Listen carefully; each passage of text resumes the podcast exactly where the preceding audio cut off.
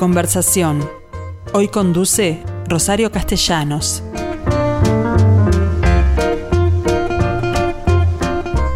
Bueno, hoy es jueves, así que me tienen una vez más con ustedes. Y en este caso muy bien acompañada, porque mi entrevistado hoy es Ramiro Rodríguez Barilari, a quien no tengo más remedio que presentar como fotógrafo. Y digo esto porque yo tuve que preguntarle a él en qué medida no es arquitecto, ya que toda su vinculación conmigo es a través de la arquitectura y sobre todo del patrimonio arquitectónico. De manera que, estando Rodrigo aquí, Ramiro aquí, eh, me gustaría preguntarte cómo nace esta vinculación con la arquitectura. Bueno, en primer lugar, muchas gracias Rosario por la invitación. Eh, bueno, básicamente yo estudié arquitectura en mi juventud, eh, no soy arquitecto, pero me quedé instalado en, la fotografía en relación a la arquitectura y al patrimonio y a la investigación sobre la historia de la arquitectura nacional. Bueno, es así que, tenemos reiterados encuentros tú y yo a lo largo del tiempo. Claro, porque compartimos esa pasión que no, no te abandona fácilmente. En particular, por ejemplo, ¿qué suerte tuvo, tuvo tu investigación de la Casa Tower?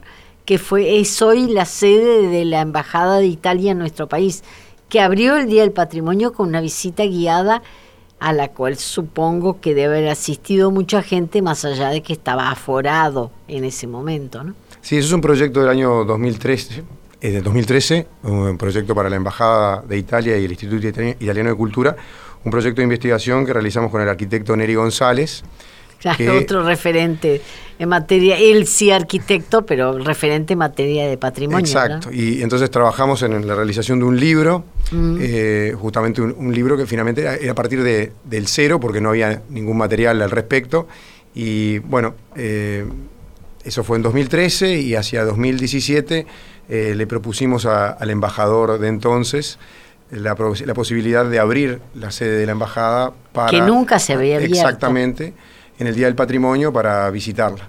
Así que mm. fue el, embajador Picato en ese momento quien nos dio la oportunidad de generar estas visitas guiadas que se han prolongado en el tiempo con los sucesivos embajadores. También ahora. Y además, tu relación con la embajada continúa y el Instituto Italiano de Cultura que están haciendo muchísima cosa, ¿no?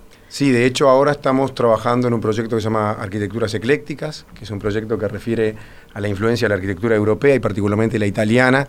Con Luigi Andreoni, nada menos. Exacto, en la arquitectura montevideana, pero también, así como Luigi Andreoni o Tosi o estos arquitectos de gran talla, también aquellos que constructores, arquitectos, ingenieros y artesanos que trabajaron de forma más anónima o en obras de un porte menor pero que le hacen a la arquitectura. Pero, que no figura su nombre como el Palacio Legislativo. Exacto. Donde hay una cantidad de obras de artesanos italianos. Bueno, pero justamente, eh, ¿qué suerte tuvieron con eso de arquitecturas eclécticas que era visitas a distintos barrios de la ciudad, centro, Ciudad Vieja, Positos, y luego tuvieron que agregar el Prado en materia de concurrencia, porque había que anotarse los sábados de mañana. Arquitecturas Eclécticas es un proyecto que eh, supone un, ciclo de actividades. Se inició con una conferencia en la Facultad de Arquitectura con el arquitecto William Rey y el arquitecto Arana. Luego hicimos eh, un ciclo de salidas, que como tú decías, a Ciudad Vieja, Positos, Centro y Prado. Y continúa, vamos a relanzarlo a inicios del año que viene, continúa con otras visitas y con, eh, finaliza con un concurso fotográfico en relación a estas arquitecturas eh, de, origen o vertiente italiana europea, para luego culminar sí con una exposición. Bien, eso estaba prometido desde la primera, desde la primera que fue al centro. Pero es inabarcable el centro de Montevideo. ¿Cómo lo hicieron? Sí, tuvimos, hicimos estas cuatro salidas con una concurrencia de 75 personas promedio. Eh, lo hicimos también con la colaboración de el equipo, un equipo docente de la Facultad de Arquitectura, Diseño y Urbanismo, de gente del Instituto ¿Y entraban de a los lugares? No, eh, digamos, en la era eh, post-COVID o COVID, la posibilidad de entrar, digamos que la inhibimos de manera de no generar ningún tipo de, conflictividad al respecto. Por lo tanto, son paseos por, por la calle. Y bueno, y seleccionando algunas obras con, justamente con este equipo de, trabajo con la Facultad Pero de las explicaban además, ¿no? Sí, sí, son visitas comentadas, efectivamente. Es decir, esa forma de, reconocer y explicar y conocer eh, los valores de, de nuestro patrimonio arquitectónico, ¿crees que favorece a los efectos del respeto que se le deben tener a esas obras? Yo no tengo duda, yo no tengo duda. Yo creo eh, que las sucesivas experiencias en ese sentido, eh, en la medida que uno reconoce atributos en el patrimonio, en, lo que determinamos como patrimonio, denominamos patrimonio, es decir, en la medida que lo podemos asumir como patrimonio, en la medida que reconocemos valores aunque no sean patrimonio, monumentos históricos. Exacto, aunque no haya una declaración, la declaración supone una, mediación política al respecto, mm. ¿sí? unas, definiciones, eh, sea de la academia o sea políticas, que no tienen por qué ser exactamente eh, las que concilien con eh, el reconocimiento que le da la ciudadanía a los espacios. Por lo tanto, yo creo que el proceso de reconocimiento y de discusión en relación a, estas arquitecturas es, es fundamental. Pero se siguen demoliendo. Sí, justamente porque, digamos, vamos a decir... Se habla de desconocimiento en muchos casos. Sí, también eh, hay un tema de intereses económicos que pesan muy fuerte, sea el gobierno que sea, a la escala que sea, y bueno, y eso es lamentable, pero sucede. Bueno, justamente en ese sentido, ¿crees que se pueda superar aquello que es como una maldición en este país, la declaratoria de patrimonio de un bien en relación a lo que el propietario entiende que es su derecho de hacer con ese bien lo que se le antoje y lo limitan? Bueno, viste que en la legislación uruguaya, o no sé muy bien cómo decirlo porque no, es mi experticia, eh, tiene más valor la propiedad privada que la vida. Entonces, bueno, mientras eso siga siendo así, esta paradoja, básicamente estamos en problemas. Claro, porque además se espera ciertos beneficios que no aparecen, es decir, al bien patrimonial se le debiera considerar por parte de las autoridades un bien exento de determinadas eh, obligaciones con respecto a la autoridad, ¿no? Yo creo que, tiene que haber una entrada distinta al patrimonio como parte de, los derechos culturales, eh, que es algo que está declarado eh, hace tiempo y bueno, reconocer el patrimonio como un derecho cultural en nuestra legislación, recogerlo. Claro. Eh, pero tú te, has dedicado mucho a la investigación y en algunos casos me pregunto de dónde, dónde, como es el caso de señorita arquitecto, como le llamaste a la última muestra, ¿de dónde obtenés los datos? Porque no había nada. Bueno. Las cinco arquitectas a las que mencionás no viven ya. Sí, eh, señorita Arquitecto es un, proyecto que surge tal vez en, mi cabeza hace más de 20 años, eh, a partir de, una caminata por la calle Millán donde descubro eh, una firma que no, que no reconocía en ese momento, pero que lo que me sorprendió verdaderamente en aquella obra que era claramente como de los años 20 o 30, que estaba firmada debajo de esas iniciales y de ese nombre, de ese inicial y ese nombre, como arquitecta algo que me sorprendió enormemente, pensando básicamente que esa mujer debía ser alguien de la generación de mis abuelas.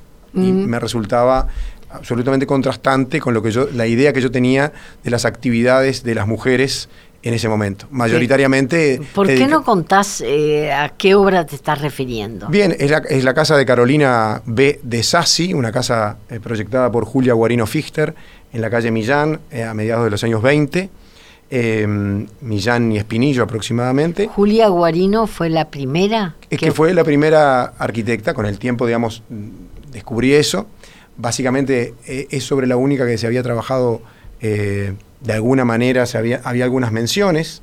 Si bien la primera mención impresa, digamos, que llega, que llega a un impreso, es un trabajo que hice junto a eh, la Asesoría para la Igualdad de Género de la Intendencia de Montevideo y ONU Mujeres hace unos 10, 12 años, y es la primera vez que entiendo yo eh, que el nombre de Julia Guarino figura en un impreso y justamente la fotografía de la firma de, una de sus obras. Esto fue en la guía Montevideo Itineraria, una guía... Pero me extraña que la llamaste arquitecta, porque la, la muestra se llama señorita arquitecto. Bien. Y las, y las, las placas que aparecen en, en la pared en muchos casos se refieren a ellas mismas como arquitecto. Exacto. Vamos, voy a presentar entonces la exposición en sí, misma. Señorita arquitecto, la exposición basa su nombre en eh, justamente como la denominó a Julia Guarino Fichter, recibida en 1923, eh, la revista Arquitectura, órgano oficial de prensa de la Sociedad de Arquitectos del Uruguay. En el año 24, Julia Guarino, eh, aún sin, sin, el título, pero habiendo egresado de la facultad, gana el segundo premio en el concurso para el frigorífico municipal en Montevideo. en esa ocasión es entrevistada por varios medios y la propia revista Arquitectura la menciona como la señorita arquitecto Julia Guarino Fichter. Me pareció interesante el modo en que se eh, referían a, claro, estamos hablando de, un tiempo en que la mujer no ejercía nada en materia de profesiones, ¿no? El, magisterio, la química farmacéutica, eh, la odontología eran, eran muy pocas y, en arquitectura es Julia Guarino la, la primera egresada. Entonces me pareció que el nombre era interesante para este proyecto al que me invitó el Centro Cultural de España el año pasado, que era a trabajar en relación, me preguntaron, me invitaron a trabajar y me preguntaron en relación a, mujeres en la arquitectura. Y yo tenía en carpeta este proyecto hace muchos años, de hecho, a partir de, aquella idea del año, de, hace unos 25 años, cuando reconozco la, firma de Julia Guarino, eh, bueno, trabajé en, esta guía, entrevisté a uno de los sobrinos de Julia Guarino hace unos 10 años.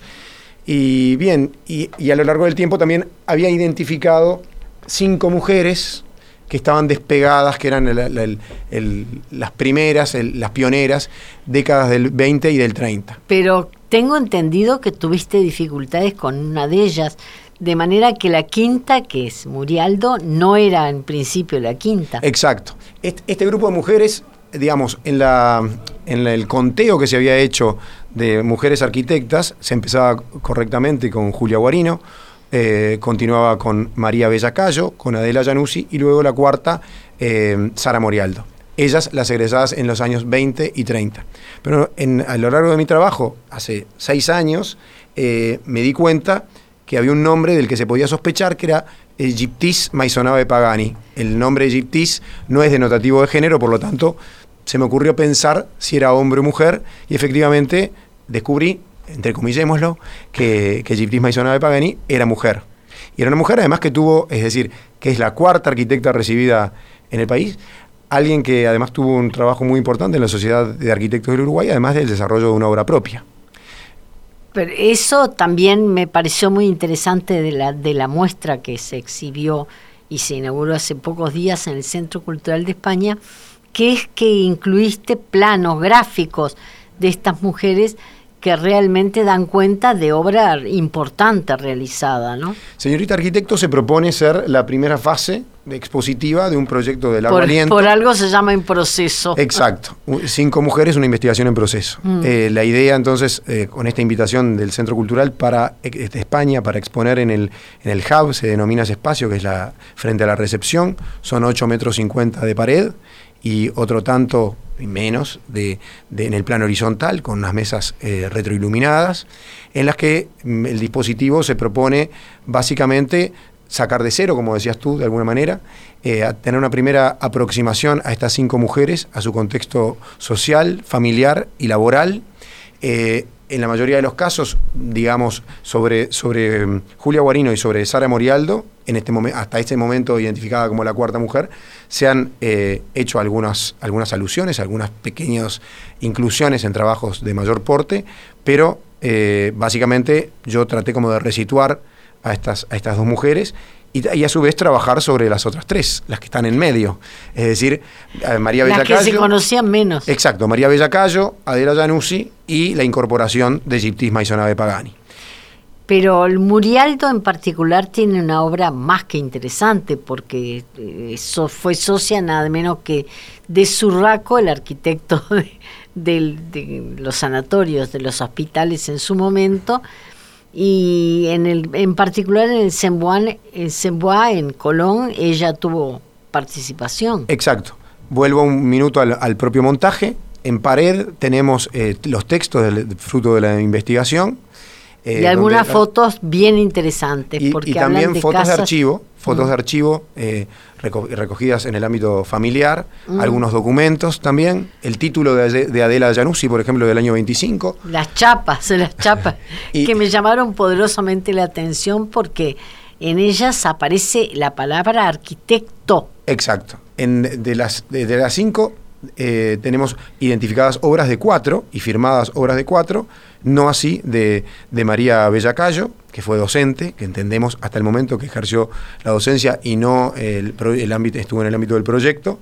Eh, Julia Guarino fue la única de las cuatro de este grupo, de las, cuatro que tuvieron obra, que firmó como arquitecta. Las restantes firmaban con sus iniciales y arquitecto. Por lo tanto, hacía bastante difícil la identificación. Decía que en el plano vertical, entonces en el muro del CCE, tenemos estos textos que informan sobre el resultado a ese, nivel de la investigación, imágenes de archivo, algunas, algunas fotografías de algunas de las obras que hice yo mismo para, digamos, para ponerle eh, imagen a, sus proyectos. Obras que no sé en qué medida, salvo el del Sembois y el, y el Martí la- que, bueno, que cambió de destino, pero sigue existiendo. Hay algunas casas que no sé si hoy existen. Sí, eh, digamos que la obra de Julia Guarino es, es sumamente vasta. Yo tengo identificado la desaparición de una, de una sola de, de sus obras. Julia Guarino tuvo un desarrollo muy importante a nivel del ejercicio libre, liberal de la profesión, tanto como dentro del Ministerio de Obras Públicas, Mm, donde también se desempeñaron, desempeñaron perdón, eh, Adela Januzzi y Sara Morialdo.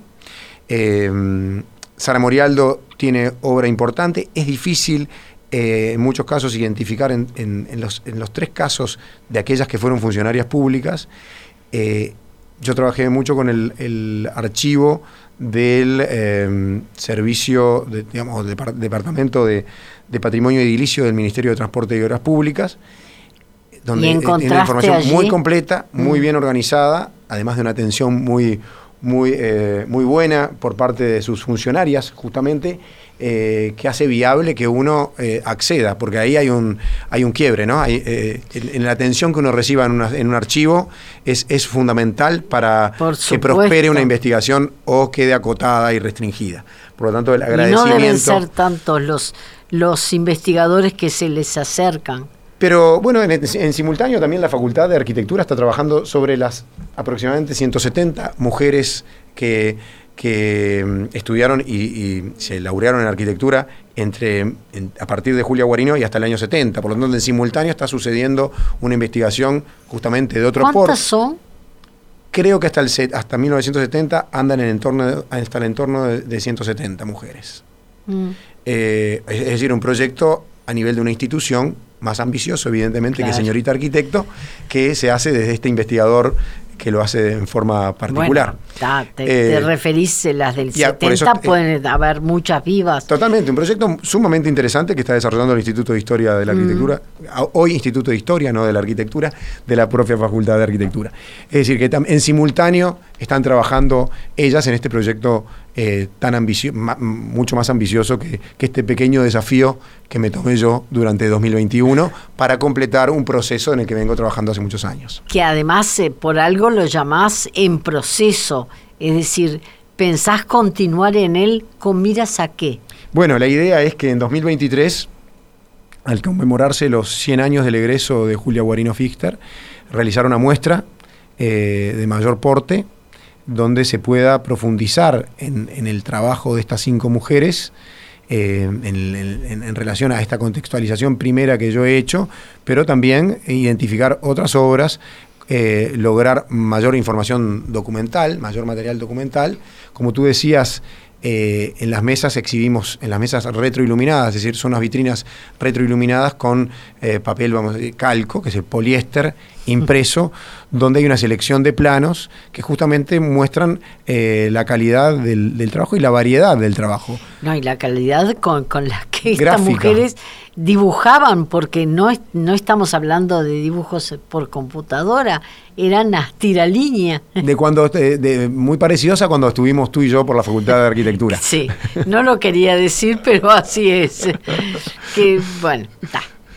Eh, pero en este caso además da cuenta de la calidad de esos dibujos, ¿no? Sin duda, sin duda. Y, y también de cómo estas mujeres en las décadas del 20 y 30 y 40 em, trabajan adhiriendo a, nuevos paradigmas formales también. Es decir, mucho modernismo. encontramos que, en la propia obra, que la obra desarrollada a nivel particular, tanto como desde el ámbito del Estado, em, tienen un desarrollo eh, donde van llevando distintas modalidades proyectuales o modalidades formales y que, por ejemplo, en el caso de Julia Guarino y en el caso de, de Giptisma y Sonave, que lo hace solo en el ámbito privado, hasta donde conocemos, y, Sara Morialdo, eh, tienen un trabajo bien interesante eh, adhiriendo a la arquitectura renovadora o moderna.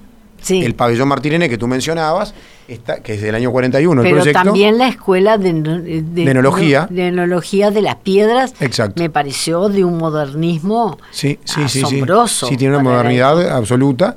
Eh, digamos, la, Escuela de Enología de Julia Guarino Fichter del año 37, el pabellón Martirene del año 41 junto a Surraco, pero en general a Sara Morialdo siempre la leíamos como a partir de Surraco y es interesante pensar en, su autonomía, porque cuando uno ve los proyectos o anteproyectos que desarrolla en la esfera pública, entiende que era alguien que estaba hablando en un lenguaje de la contemporaneidad.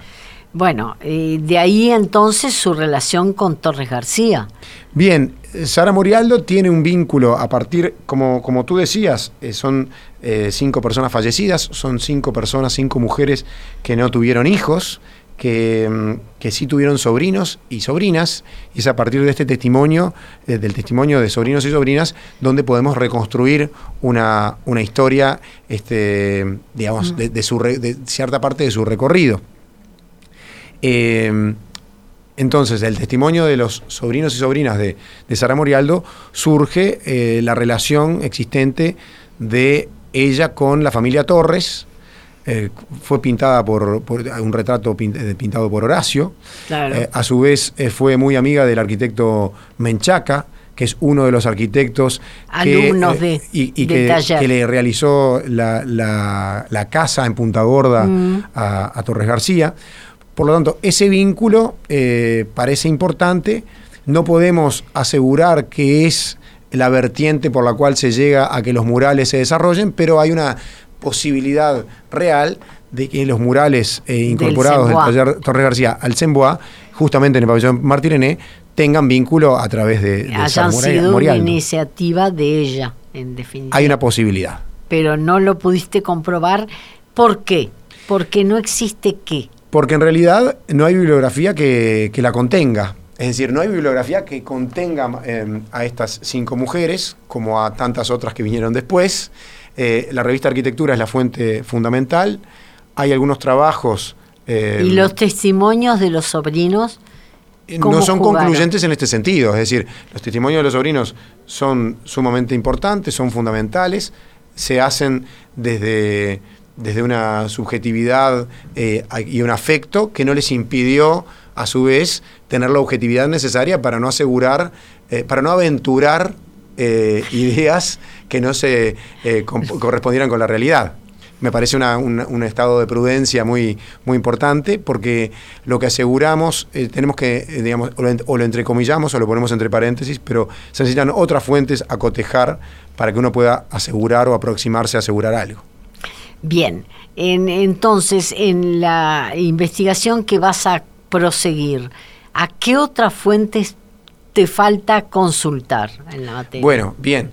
Uno puede tirar de la piola, por ejemplo, en el caso de María Bella Cayo, eh, cuando seguí, eh, las, las Bella Cayo fueron cinco mujeres, mm. eh, solo una tuvo hijos, que falleció, tuvo hijo, que falleció muy tempranamente, por lo tanto eso estaba cerrado y encontré familia política de una de las hermanas de María Bellacayo, y esa familia política no me, no me supo dar datos sobre esta pariente tan lejana, no directa.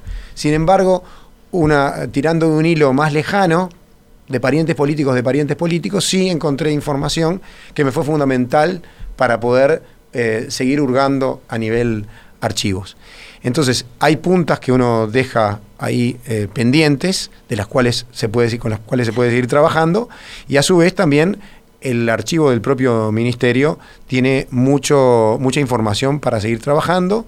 Y a decir, vas a seguir en el archivo. Sin duda va a ser necesario el trabajo allí y, además también trabajar sobre las propias obras, es decir, aquellas obras que, ya están identificadas y que podemos, por ejemplo, eh, eh, acudir a los planos de esas obras que hasta este momento en realidad si bien tengo relación con propietarios y propietarias de estas viviendas, falta un, encontrar el, material gráfico.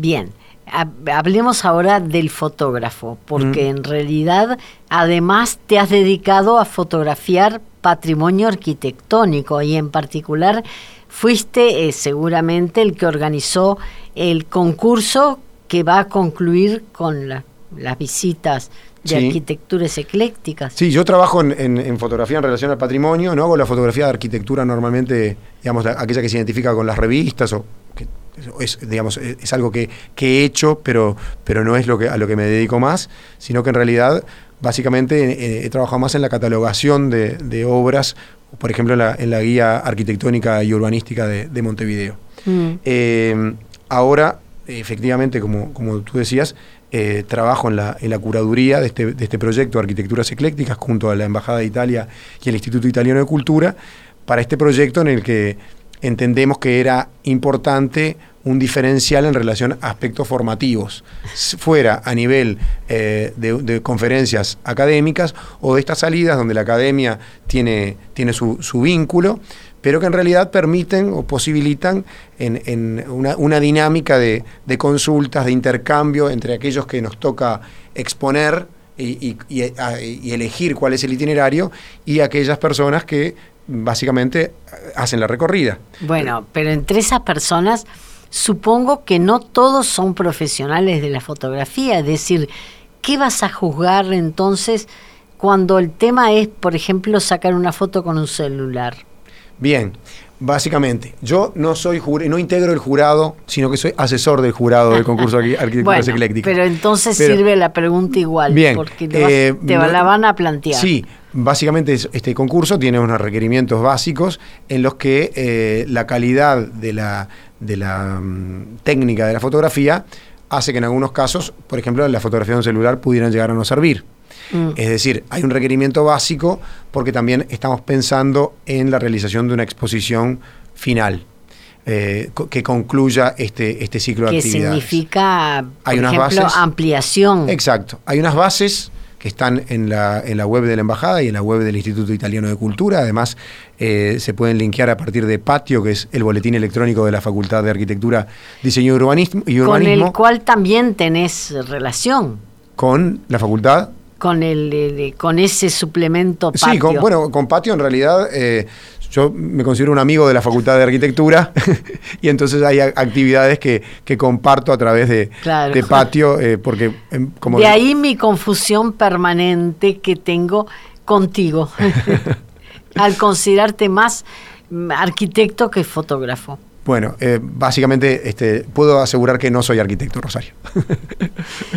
Pero como, como en mi caso, respetamos y mucho a quienes concluyeron su carrera, sobre todo en la dular, que, sabemos que es muy completa. sin duda, sin duda. Yo de larga. yo creo que, básicamente este, la arquitectura es un campo muy, muy vasto y además eh, de aquellos técnicos y técnicas que eh, egresados de la Facultad de Arquitectura, eh, tenemos una ciudadanía que debería tener una actitud, o sería muy sano que tuviera una actitud más activa eh, en relación a, la preservación y a lo que demandamos de la ciudad. Siempre hay que pensar que lamentamos lo que se demuele, pero también lamentamos lo que se construye. Es decir, el nivel de las sustituciones tiende a, no tener una calidad eh, digna de, igualar o de, empatar con aquello que se fue. Porque los dos supongo que estaremos de acuerdo en que la ciudad es un, un cuerpo vivo, de manera que debe sustituir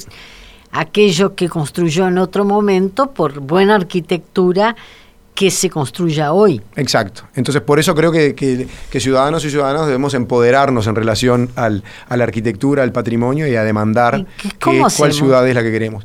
Bueno, hay, hay, hay modos, hay modos de, militancias eh, de, distintos, de distintos puntos. En, en varias me identifico al respecto. Bien, ¿sos de los que opinás que Montevideo es una ciudad que en materia de arquitectura tiene un patrimonio que la gente valora? El, extranjero, fundamentalmente. Sí, yo, yo creo, una amiga que vino hace 25 años a estudiar a Andreoni, eh, mm. italiana que eh, cursaba. Ah, últimamente Dieste también. Bueno, también, sí. Dieste, digamos que, es otra de las, de las eh, figuras y obras que, se, que interesa muchísimo. Mm. Pero esta amiga me decía, hace 25 años, me decía: Montevideo está llena de detalles. Y yo la primera vez, como era alguien nuevo, no, le dije como un gesto así, sí, como condescendiente. Pero un mes después de estar acá me dijo lo mismo. Este, está llena de detalles Montevideo. Y entonces ahí como que hurgué, le pregunté y me dice, no, porque en, general en las ciudades europeas, por ejemplo, tenemos unos cascos históricos, unas zonas importantes según el, porte de la ciudad, eh, con un montón de, muy valorables, y después mm. tenemos una ciudad que, no tiene eh, grandes valores a destacar en su realización.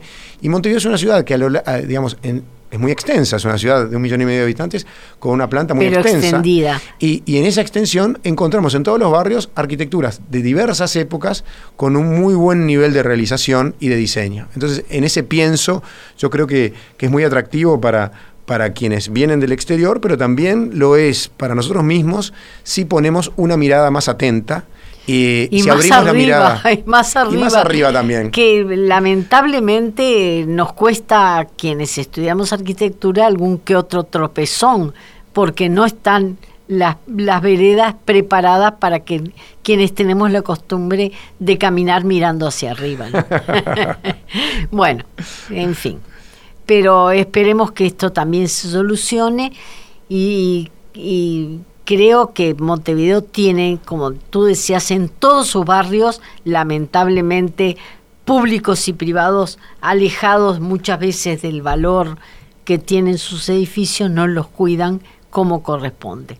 Así que cerrados herméticamente, tapiados, vandalizados, todo ello esperemos que se solucione cuanto antes. En algunos casos hay políticas que se pueden implementar. Es decir, el, no podemos eh, olvidar la variable económica, lo que significa el mantenimiento de ciertas, de ciertas obras. Pero bueno, eh, también si podemos pensar en 18 de julio, eh, sería importante que los edificios de 18 de julio que tienen tiendas en la planta baja, por ejemplo, se, se encargaran de habitar de algún modo o de mantener los edificios que hay, que hay encima. Sobre todo su fachada. Exacto. porque son el aporte más importante que tienen los efectos de la ciudad. Exacto. en, las, en las cuentas, digamos, este, eh, al, pensar en, la instalación de una, de una tienda en 18 de julio, es, es, tratar de pensar, bueno, de qué manera es un aporte este, también a la ciudad y a la consolidación de un centro que todavía mantenemos como centro y que sería importante mantenerle esa condición. Claro, y sobre todo ahora que estamos recuperando la compra al aire libre. ¿no? La presencialidad, ¿sí? y, la compra al aire libre eh, en, esta competencia con los shoppings que en realidad fue en desmedro de, la capital, de cualquier capital del mundo. Ramiro, muchísimas gracias. Eh, volvemos, nos mantenemos en contacto. Ramiro Rodríguez Barilari fue mi entrevistado hoy y desde ya agradecimiento total a esto que es una concordancia absoluta con un tema que a ambos nos interesa y mucho. Sin duda, muchas gracias como siempre por la invitación.